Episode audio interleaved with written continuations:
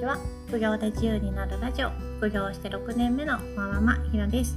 今日はブックオフのセールを活用した本セドリの仕入れコストを安くする方法を紹介します。ブックオフにはいろんなセールがあるのご存知ですか？本が全品20%オフになる全国共通のウルトラセール。あとは毎月29日にブックの日として行われるセールが有名かなと思います。と不定期に店舗独自のセールをやっているお店も多いです。セールの情報はブックオフのアプリに登録して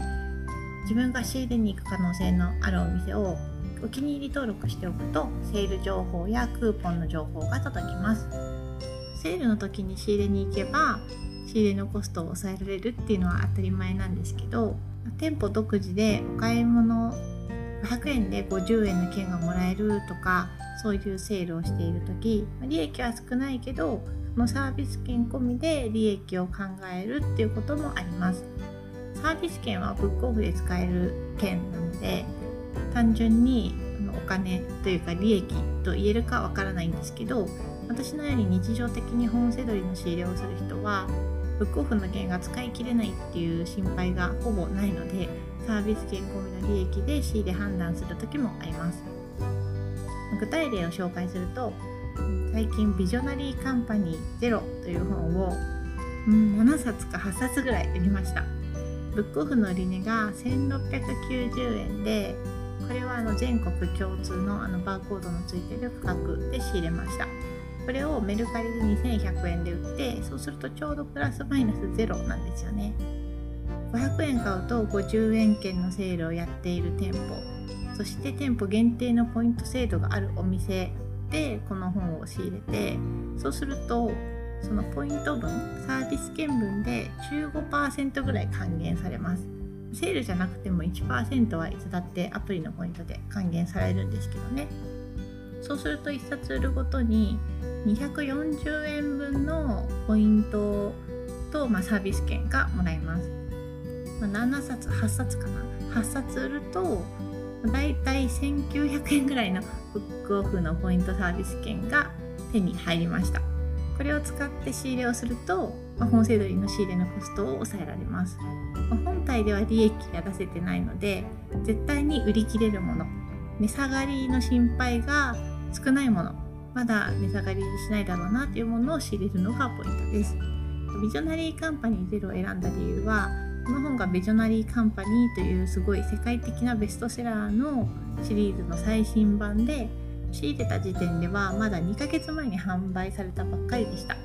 これがまた1ヶ月先2ヶ月先とかなるとちょっとメルカリで210円で売れなくなっちゃうかもしれないのでこれは本当に今だけできるってやつですね。と8冊売ったんですけど一気に8冊仕入れるんじゃなくて例えば2冊仕入れて売り切ったらまたセールの時に補充するみたいな仕入れ方をしていました。そうするとリスクが少なくて済みます。どこでも価格が共通だしプロパーダナの在庫もその時結構たくさんあったので慌てて仕入れる必要なかったです。ブックの日29日は500円買ったら300円引きになるクーポンとか250円ごとに50円分のサービス券くれたりとか普通のセールよりも還元率がいいのでもっと効率よくポイントやサービス券をもらえるっていう時もあります。同じような感じで LISTEN という本 これもビジネス書でこれも1690円で仕入れて2100円で売りました。これも1冊売るごとに200円ちょっとぐらいサービス券とポイントの還元がありました。まこういう売り方は楽天ポイントセドリみたいなイメージですかね。楽天ポイントセドリは楽天のポイント還元率を最大限高めておいて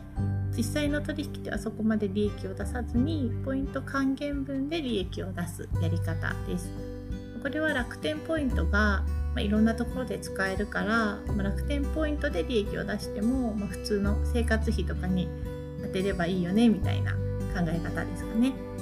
私自身は楽天ポイント制度やってないんですけどブックオフのサービス券でできそうだなっていうヒントになりました。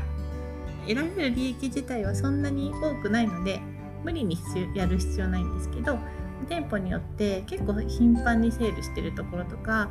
独自のポイントシステムで還元率がいいところがあるのでそういうお店が近くにある人はセールやサービス券の還元分を加味した仕入れっていうのも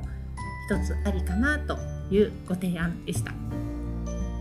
何よりもすごく新しくて高い本が買えるのでその本が読んで楽しめるっていうメリットが大きいです。私はこの2冊ちゃんと読みましたよ。中身もとっても面白かったです。感想もブログの記事に書いたので記事ネタにもできて一石三鳥って感じですかね。ちょっと変化球の仕入れとして参考になっていたら嬉しいです。ブログでは本セドリのやり方や販売例を紹介しているので興味がある方は是非ご覧くださいそれでは次回の配信でまたお会いしましょう。ひろでした。さようなら。